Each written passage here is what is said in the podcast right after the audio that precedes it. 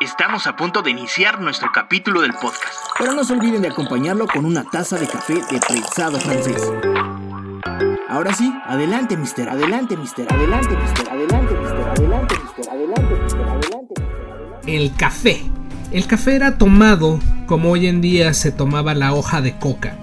Sus inicios no fueron, no fueron sino hasta con la tribu etiopí Oromogari, quien ellos tomaban su primera bebida del día. Quitaban la hoja del café. Hay que visualizar que el café es un arbusto. Entonces se quitaba la hoja, se ponía a hervir y ese hervor, como la hoja de coca, suelta la cocaína, en este caso suelta la cafeína. Era una bebida de principio del día que se le denominaba bunkale, que era orar al Dios, darle gracias por estar vivo. Ellos decían, una taza de café nos da paz. Una taza de café nos hace que los niños crezcan. Aumenta nuestras riquezas. Protege contra el mal. Nos da lluvia y hierbas. Así es, esa divinidad que tenían los, los antiguos etiopíes, eso fue hace más de 1500 años. El café vino a desarrollarse en toda la franja del Mediterráneo, ahí en, en Etiopía, y con el Imperio Otomano en Yemen, precisamente el puerto de Moca. Ese puerto de Moca fue muy importante para la comercialización y expansión de esta bebida sublime. El consumo no eran como hoy en día lo tomamos para empezar a trabajar y reactivarnos nuestros sentidos, sino más que nada, como lo mencioné, era una bebida de culto.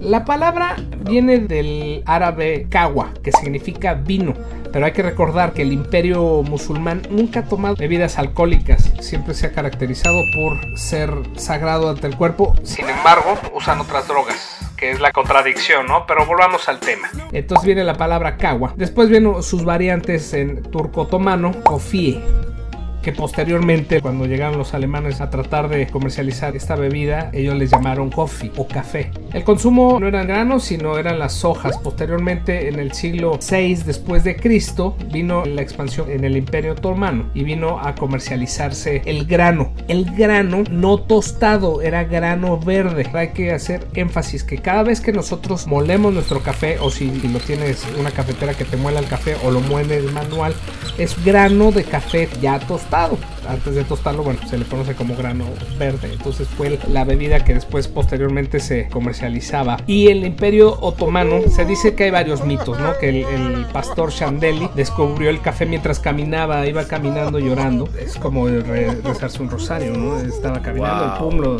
lo descubrió. Otro mito afirman que fue el arcángel Gabriel quien llegó del cielo con una obra divina y se le presentó y le dijo, llévale esta bebida a tu santidad.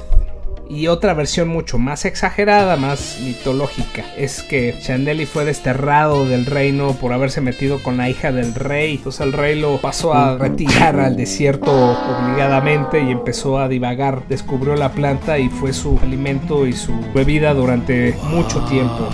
Entonces, en esas largas ayunos, bajó igual el arcángel Gabriel, se le apareció y le dijo que el rey tenía un problema, habría que ayudarlo, llévale esta bebida sublime para que lo cure. Esos fueron de los mitos que se dice. Otro mito, el que ustedes seguramente han escuchado, es que estaba el pastor con sus vacas arando y las vacas después de comerlo se pusieron locas y muy activas y saltaban. Entonces dijo, ¿qué es esa bebida? Empezó a tomar la, la bebida y también él se puso bien loco por eso seguramente se le apareció el arcángel Gabriel.